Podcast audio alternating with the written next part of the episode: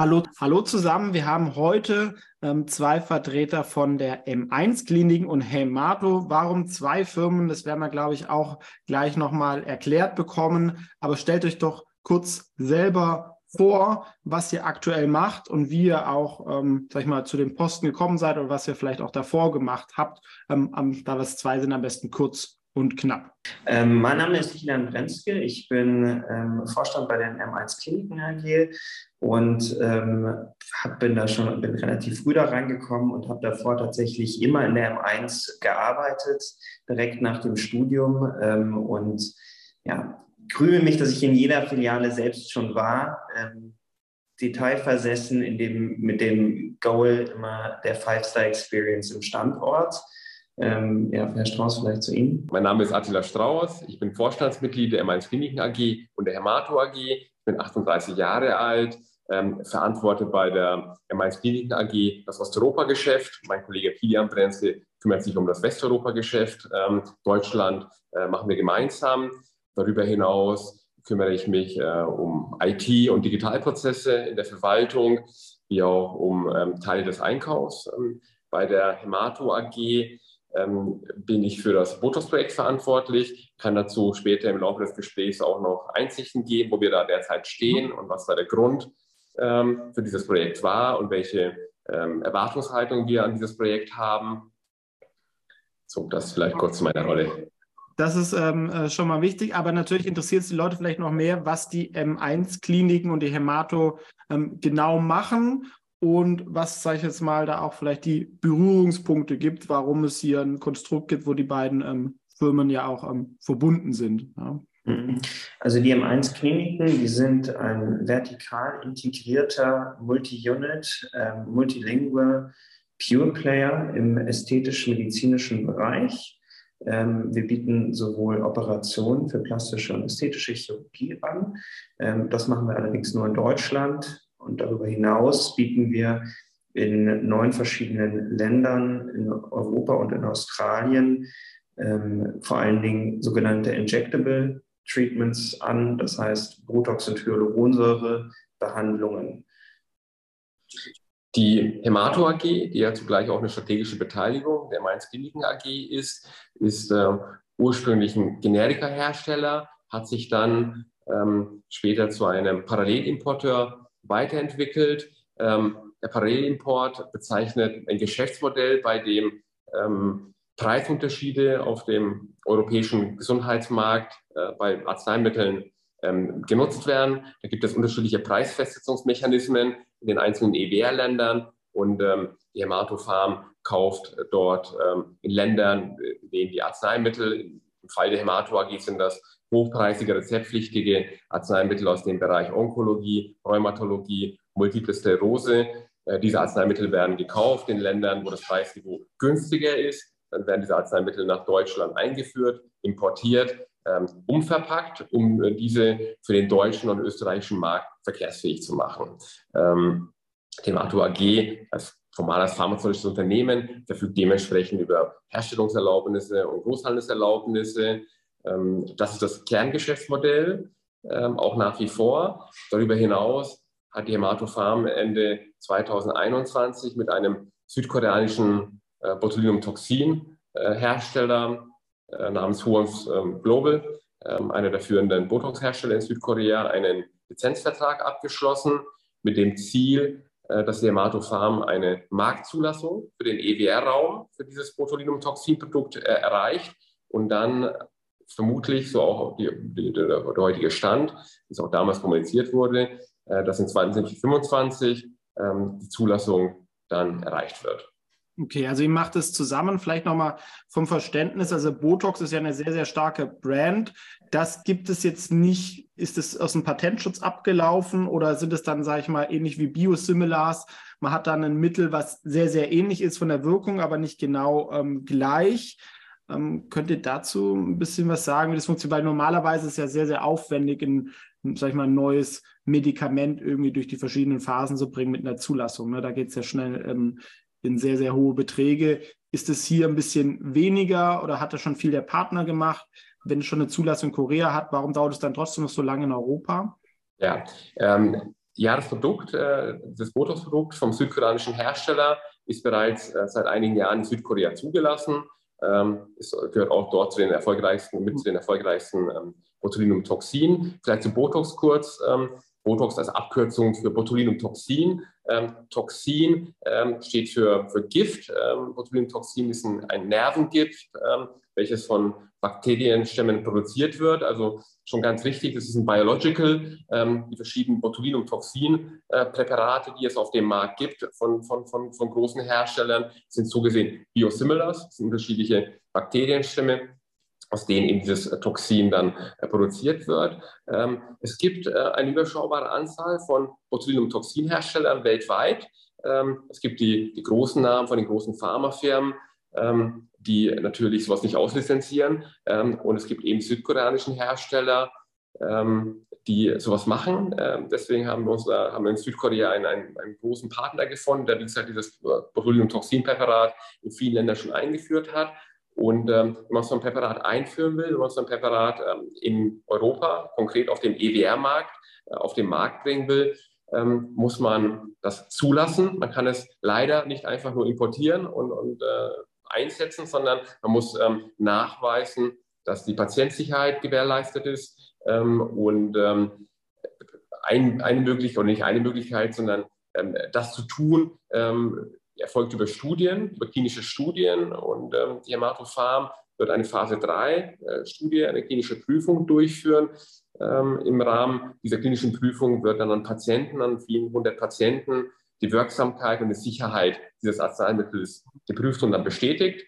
Und das ist die Voraussetzung, um dann ähm, ja, die Marktzulassung zu erhalten. Wie gesagt, wir planen für 2025 sind ähm, vom Zeitplan her auch realistisch, das einzuhalten. Kurz zur Erinnerung, wir hatten Ende 2021, als wir den Lizenzvertrag geschlossen hatten, schon 2025 kommuniziert. Jetzt anderthalb Jahre später, Mitte 2023, äh, sind wir immer noch bei dem gleichen Zeitplan. Das mhm. heißt, ähm, das zeigt auch, dass wir ähm, ähm, ja, auch die letzten anderthalb Jahre uns an den Zeitplan halten konnten, die wir uns vorgenommen haben.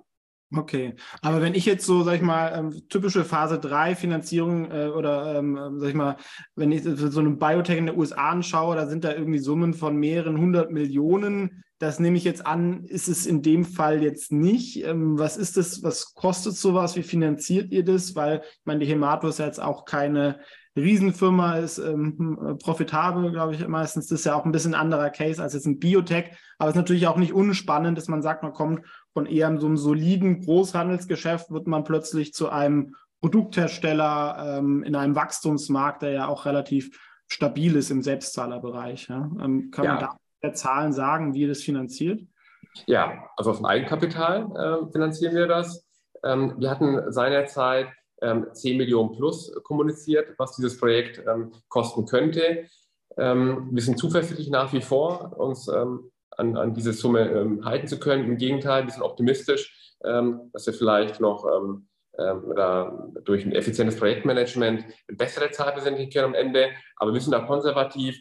Äh, es ist noch einiges zu tun. Die Zulassung ist noch nicht erreicht. Äh, insofern bleiben wir bei dieser Zahl, die wir kommuniziert hatten, von 10 Millionen plus. Ja, wie setzt sich so eine Zahl zusammen? Das ist ganz interessant. Ähm, also, ich meine, Sie müssen sich vorstellen, ähm, wenn Sie eine Marktzulassung erreichen wollen für so ein Arzneimittel, ähm, dann müssen umfangreiche Zulassungsanträge gestellt werden. Äh, diese Zulassungsanträge haben eine bestimmte Form, ähm, sind komplex. Ähm, da brauchen Sie Experten dafür, spezielle Experten, die mit, solchen Themen vertraut sind, solche Zulassungen oder solche Vorbereitungen schon durchgeführt haben. Ähm, das, sind, das sind Beratungsstunden, die man einkauft am Ende des Tages. Wenn wir dann ein bisschen springen Richtung äh, klinische Prüfung, dann ähm, haben Sie natürlich die Kosten für die Prüfärzte, ähm, die die Studie durchführen am Patienten. Sie haben den Aufwandsersatz für die Patienten, äh, für Reisekosten, für Arbeitsausfall. Ähm, und ähm, äh, Sie haben natürlich auch noch Laborkosten. Im Rahmen so einer Studie müssen Sie ähm, Bluttests durchführen und ähm, äh, andere Parameter prüfen. Ne, aber 10 Millionen ist ja eigentlich gar nicht so viel, ne, wenn man jetzt dann irgendwie für den ganzen EU da die Zulassung hat. Ne, ihr seid ja wirklich ja auch mit, da kommen wir jetzt gleich zu, mit M1-Kliniken, gerade im Botox-Bereich ja nicht nur in Deutschland aktiv, sondern in vielen anderen Ländern. Und das wäre natürlich dann, sag ich mal, auch das strategische Rational, dass ihr eure beiden Firmen da ähm, zusammengeführt sind, weil auf den ersten Blick würde man ja sonst sagen, sind ja schon zwei unterschiedliche Geschäftsmodelle, äh, sag ich mal, das Betreiben von Schönheitskliniken ähm, und ähm, sag ich mal, der Großhandel von Medikamenten. Aber wenn man sich auf ähm, Botox da fokussiert, das ist dann die Idee. Ähm, Absolut. Das war, das war auch der Grund für die M1 Kliniken AG, sich strategisch ähm, mehrheitlich an der Hemato AG zu beteiligen, weil eben durch dieses Botulinumtoxin-Produkt ähm, sich ja, äh, neue Chancen auch für M1 Kliniken ergeben durch günstigere Einkaufspreise. Das ist natürlich die Rationale hinter diesem Deal. Und ähm, ähm, ab 2025 könnte es spannend werden. Mhm. Jetzt zu M1. Also wenn wir sagen, Botox ist der Fokus, was ist ungefähr der Umsatzanteil von Botox-Eingriffen bei der M1?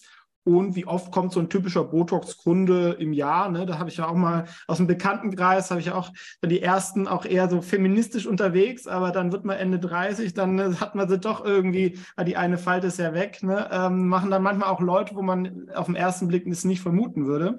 Ähm, könnt ihr da so ein bisschen ähm, zahlen kann, Umsatzanteil und was macht man eigentlich so? Das ist ja ein schönes Abo-Modell eigentlich. Ne? Das, das, ist, das, sind wir, das sind wir ziemlich transparent. Das ist ziemlich transparent. Wir haben ein Split von etwa 50-50, das heißt 50 Prozent unseres Umsatzes machen wir mit ähm, Botox-Unterspritzungen, ähm, die anderen 50 Prozent mit Hyaluronsäure-Unterspritzungen.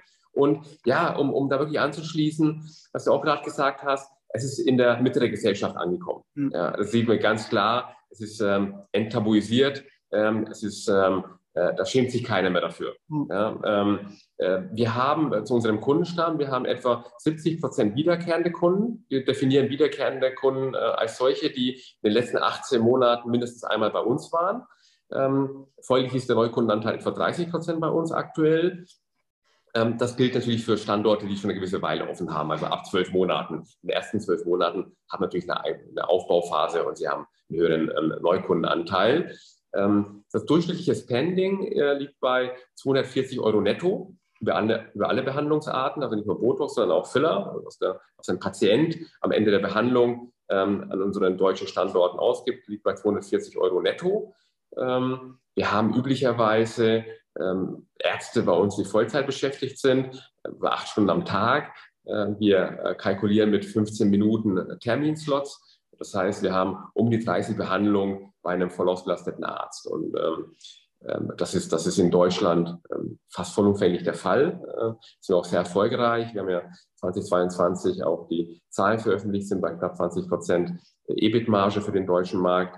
Und ähm, ja, insofern das vielleicht als kurze Insights zu den Zahlen und wie die Patientenstruktur ausschaut. Also vielleicht wäre dann noch zu erwähnen, also gerade die Struktur, äh, in 15-Minuten-Termin sozusagen eine, eine kostenlose Behandlung zu, zu haben und dann eine, eine kostenlose Beratung und dann eine kostenlose Behandlung durchzuführen, ähm, das ist nicht so einfach. Also auch wenn Sie jetzt nochmal Ihren Bekanntenkreis abfragen werden und da die Ärzte vielleicht ähm, mal fragen werden, wie einfach das ist, wenn die sagen, wahrscheinlich unmöglich. Das erfordert natürlich eine gewisse Art und Weise der Gesprächsstruktur ähm, und auch eine Aufbau der, der ganzen Prozessorganisation sozusagen.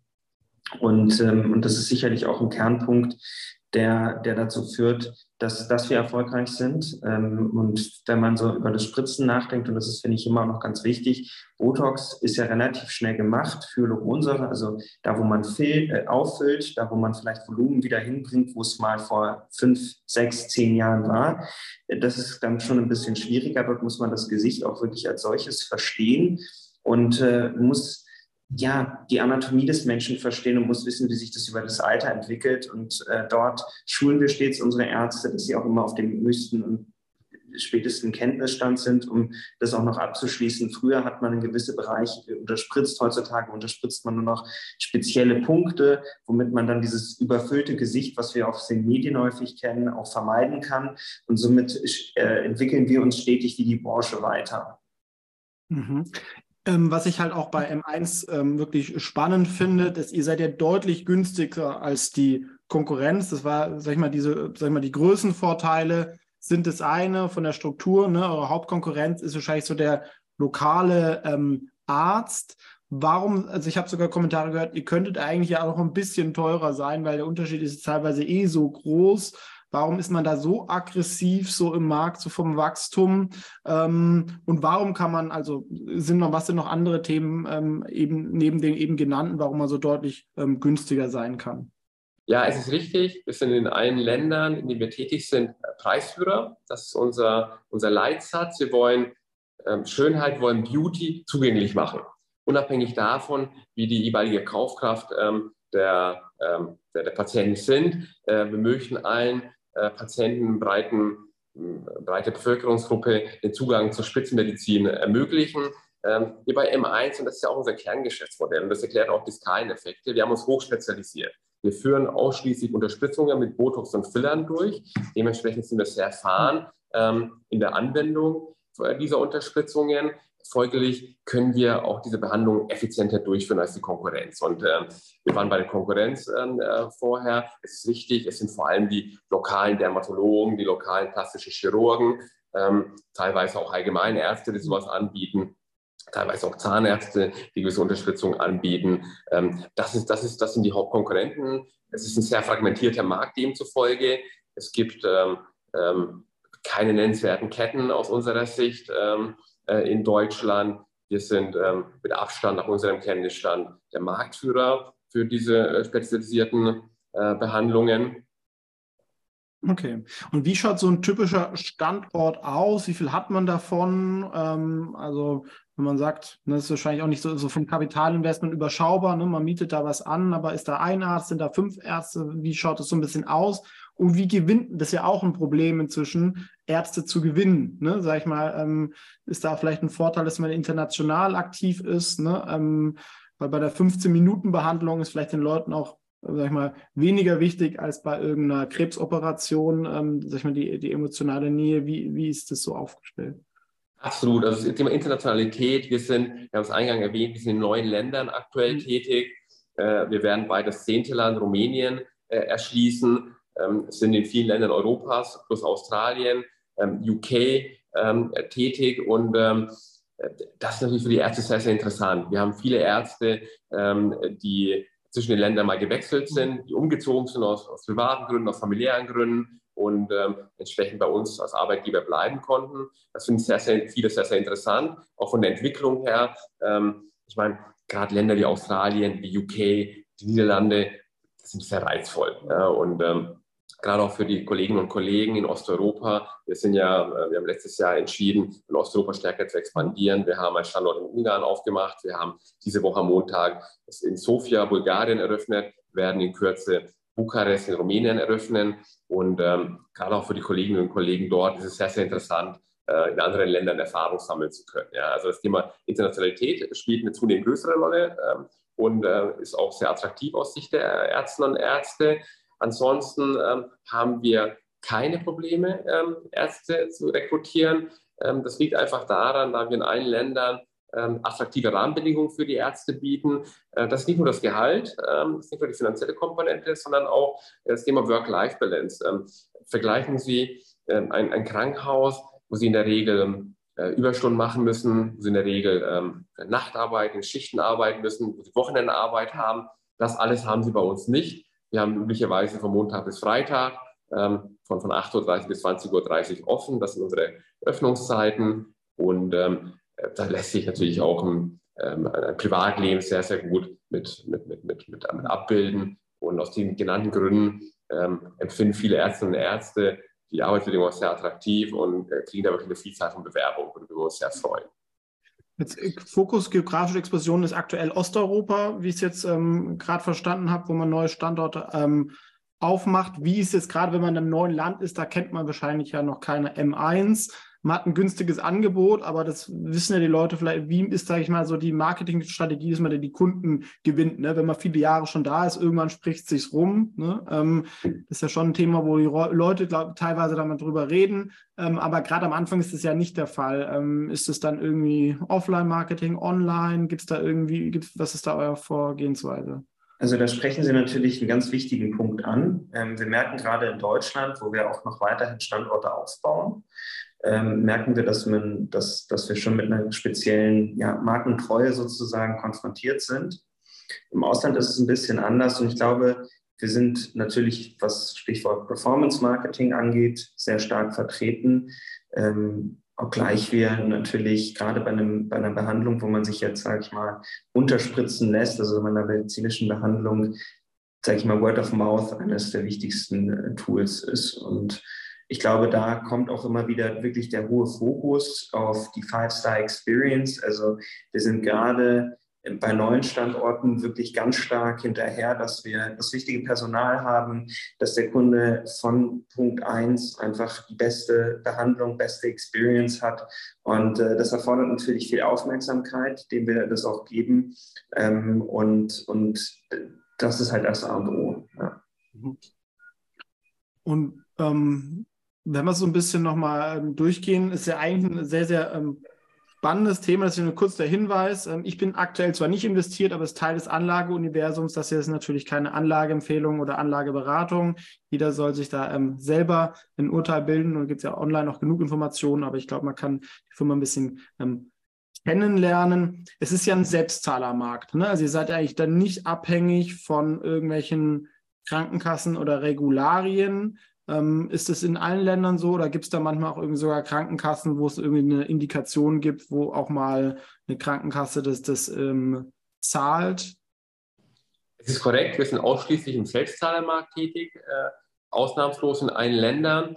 Da fühlen wir uns auch sehr wohl und planen auch keine Änderung.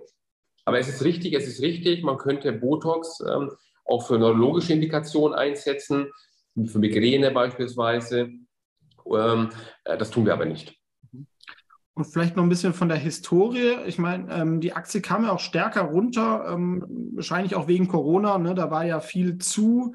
Ist es der Hauptgrund? Gibt es noch andere Themen? Und ist es vielleicht auch eine Motivation, dass man, dass man so ein Aktienrückkaufprogramm gestartet hat, was ja auch ähm, ziemlich groß dimensioniert ist? Die Liquidität ist ja auch nicht gigantisch in der Aktie. Ähm, oder was waren vielleicht noch ein paar Herausforderungen, die man in der Vergangenheit gehabt hat, wo man gesagt hat, okay, da gab es auch mal ähm, Gegenwind ähm, und wie, wie schaut es jetzt so aktuell aus oder wie ist man dem begegnet? Also ich glaube vielleicht erstmal so vom operativen her. Wir sind äh, in den letzten elf Jahren sehr, sehr stark gewachsen, sehr groß geworden, haben viele Standorte aufgebaut. Corona war sicherlich äh, dann erstmal so die ja, die Frage für die Leute, funktioniert so ein Standortgeschäft, ähm, krisensicher ist es? Ähm, konnten wir nachweislich zeigen, dass, dass wir krisensicher sind. Ja?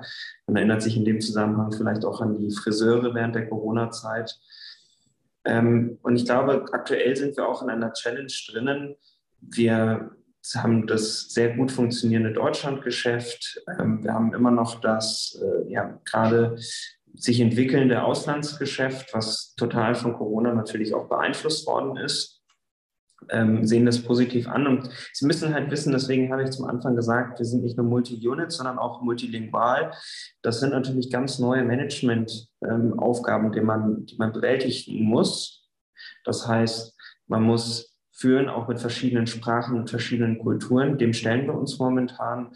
Und ich denke, das gilt es auch zu beweisen. Mhm. Gibt es denn irgendwelche neue Trends in dem Bereich, was zum Beispiel in den USA jetzt aktuell groß ist? Ähm, diese, ich glaube, von ähm, Novo Nordisk, ähm, das, diese Abnehmspritze, ne? das dann irgendwie, ähm, war, glaube ich, davor irgendwie ein Diabetesmittel und kostet auch ein Vermögen, aber dann haben die Leute irgendwie keinen Hunger mehr und nehmen ab, was ja auch so ein bisschen im erweiterten Bereich Richtung irgendwie äh, Beauty geht.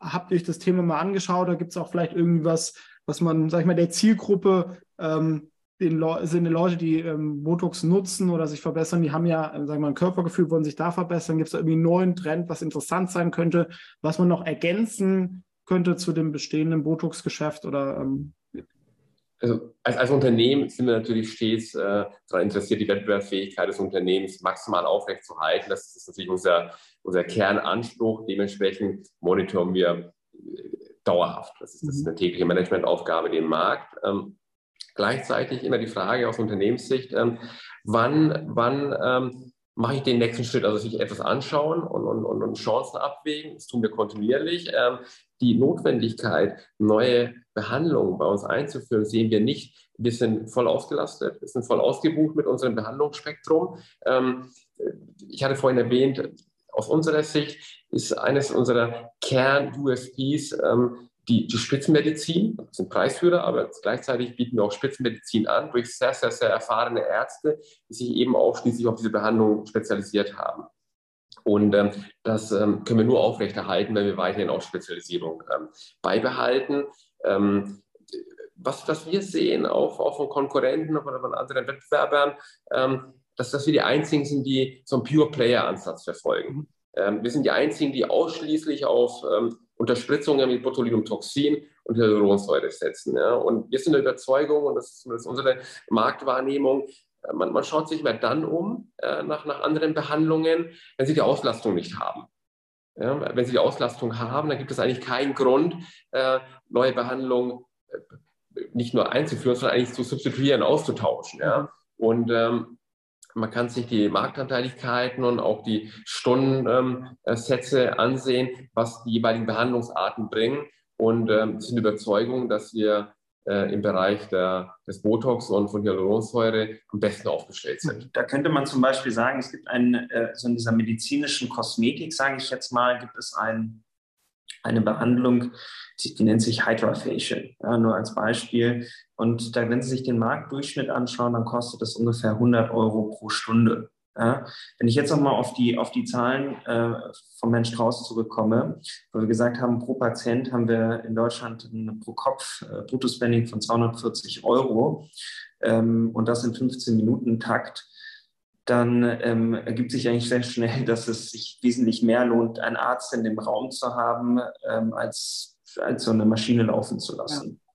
Okay, also sagen wir mal für 15 Minuten 240 Euro. Und wie oft kommt dann so ein wiederkehrender Kunde im Jahr? Zwei, dreimal oder um? E, exakt, richtig, richtig geraten. Tatsächlich, also ich hatte ja die Anteiligkeit vorhin äh, skizziert, 70 Prozent wiederkehrende Kunden. Und wenn man sich diese äh, wiederkehrenden Kunden sich im Detail ansieht, dann sehen Sie, dass sie ein bisschen öfter als zweimal, 2,4 Mal ist der aktuelle Stand im Jahr wiederkommen. Mhm. Ja, und was noch spannend ist, ähm, dass sie mit, mit, mit dem Zeitverlauf ähm, äh, sehen, dass der, dass der Warenkorb des Kunden steigt. Ja. Mhm. Ist auch ganz einfach zu erklären. Ähm, man probiert etwas aus, ähm, man ist zufrieden, äh, ist mit dem Ergebnis zufrieden ähm, und wagt dann mehr. Ja. Ähm, und das ist auch unser, unser Ansatz, den, den Patienten, ähm, je nach, je nach Patientenwunsch, so eine Art Behandlungsplan aufzuzeigen. Ja.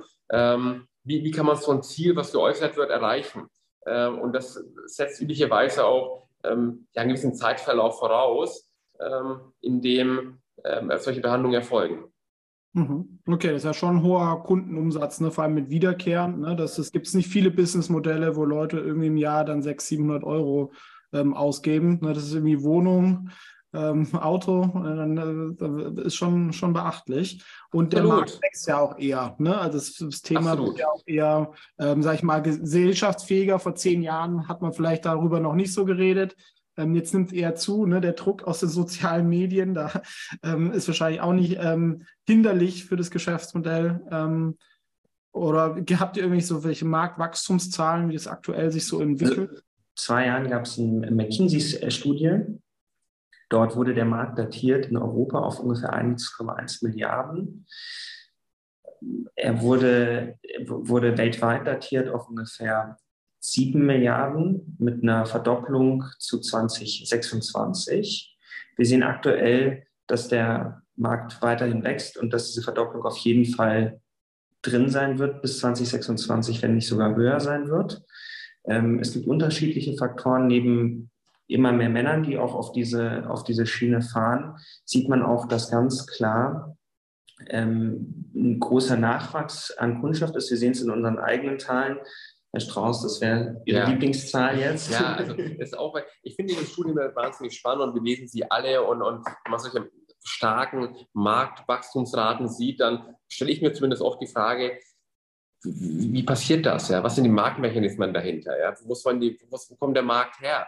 Und ähm, wir haben, äh, weil wir natürlich sehr, sehr viele Behandlungen durchführen, einen großen Datenschatz. Und ähm, um da mal so einen Einblick zu gewähren, wie, wie sich das Patientenstamm vergrößert, ist, ist nachfolgende Kennzahl. Wenn wir uns mal unsere Kunden ansehen und die, dort die Gruppe der 18- und 19-Jährigen, also die, die Kundschaft aus diesen zwei Jahrgängen, dann sind diese zwei Jahr Jahrgänge so groß von der Anzahl her wie unsere 60-Plus-Kunden. Und ich glaube, unsere älteste Kundin ist 90 Jahre alt. Also zwei Jahrgänge so groß wie potenziell 30 Jahrgänge. Okay, krass. Ja? Und, und, und ähm, äh, die, wenn man so die Glockenkurve anschaut vom Alter her, ist ähm, der Großteil zwischen 20 und 50. Und ähm, Patientinnen und Patienten, die letztes Jahr 50 waren, hören ja mit 51 nicht auf. Das hm. heißt, es gibt sozusagen eine, eine Vergrößerung nach rechts äh, vom Markt her. Es fangen wirklich schon Leute mit 18 und 19 an, in größeren Zahlen das zu machen.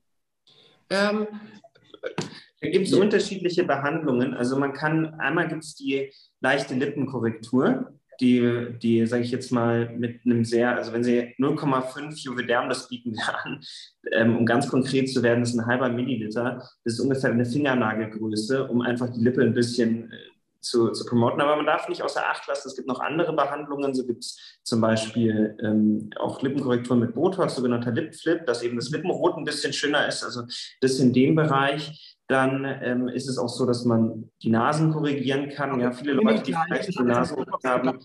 Das ist wahrscheinlich mit 18, 19 noch nicht so das Thema, ne? Aber okay. Ja, ja, das ist, ist, trotzdem interessant, also dass man, dass man wirklich das nicht so ganz außer Acht, äh, außer Acht lässt. Genau. Okay.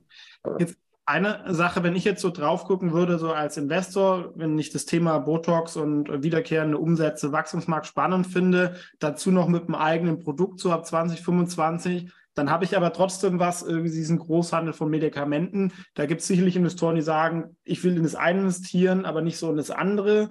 Ähm, das ist wahrscheinlich dann schwer, irgendwann ähm, mal zu trennen, dass man sagt, man holt von Hermato halt dieses eigene Produktgeschäft und ist, sag ich mal, das Beauty Trading rein und das andere ist wieder ein separates Spin-off. Äh, ist sowas denkbar, wenn man dann, ähm, oder wäre das ähm, operativ sehr, sehr schwierig irgendwie umzusetzen? Denkbar ist alles.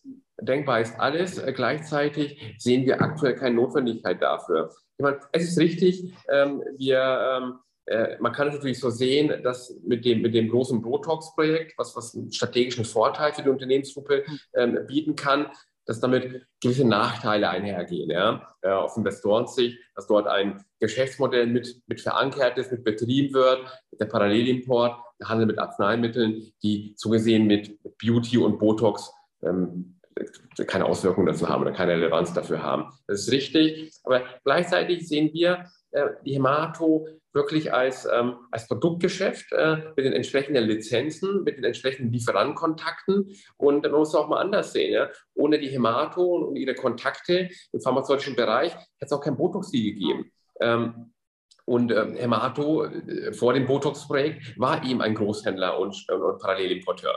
Ähm, also insofern ähm, äh, sehen wir den Bereich ähm, ähm, jetzt vielleicht nicht als strategische, von strategischer Relevanz für, die, für, die Beauty, für das Beauty-Segment, aber für das Pharmaunternehmen, also für die Hämatopharma insgesamt, ähm, ist es ein interessantes Konstrukt und es ist profitabel, es ist stabil, wir haben unsere Nische gefunden ähm, im, im Bereich Spezialpharmazeutika, im hochpreisigen, rezeptpflichtigen Bereich. Da können wir uns erfolgreich unsere Position behaupten ähm, und ähm, wachsen auch organisch. Insofern sehen wir da jetzt auch nicht die unmittelbare Notwendigkeit, das, das, zu ändern. Aber gleichwohl, ich kann den Punkt verstehen, dass man gerne ähm, die Umsätze aus dem Handelsgeschäft nicht konsolidiert im Konzern sehen möchte. Das ist nachvollziehbar.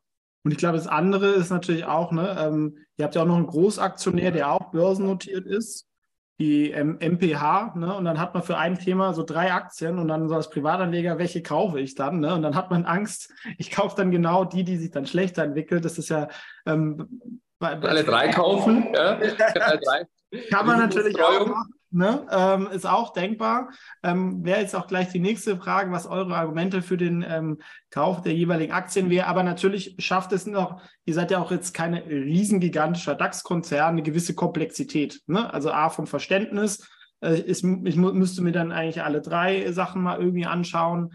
Ähm, ist wahrscheinlich ein bisschen historisch gewachsen könnte vielleicht da so, ähm, ähm, A, was wären jetzt die Argumente für den Kauf ähm, ähm, der Hemato und M1-Aktien und vielleicht noch so ein bisschen, warum es da irgendwie so, sag ich mal, drei Konstrukte irgendwo gibt. Vielleicht könnte man ja auch die Hemato dann irgendwann mal komplett übernehmen oder so, so in, die, in die Richtung. Ähm, wie denkt ihr darüber oder wie, wie kam es dazu? Die, die Hemato AG investiere ich, ähm, wenn ich ähm, mir große Wachstumschancen vom Botox-Projekt ähm, ausrechne, musste sehen, ähm, äh, die M1 ist ja potenziell ein Kunde, aber die, die Hemato hat natürlich viele tausende aktive Apothekenkunden in Deutschland und auch weitere in Österreich. Also ein breites Netzwerk, an die auch das Botox oder das Botulinumtoxin äh, äh, weiterverkauft werden kann. Also insofern, wenn ich ähm, große Marktchancen äh, für das Botox-Projekt sehe, äh, dann investiere ich in die, in die Hemato Farm. Ähm, und gleichzeitig ist ähm, Hemato, und das hat sich in der Vergangenheit bewiesen, ein stabiler Dividendenwert. Ähm,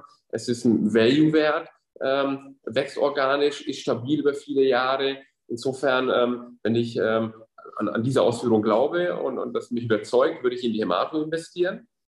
Ähm, in die äh, M1 investiere ich äh, dann, wenn ich einerseits natürlich auch in das Botox-Projekt glaube. Ich meine, die M1 Kliniken AG hält etwa 70 Prozent der Anteile der Hemato AG.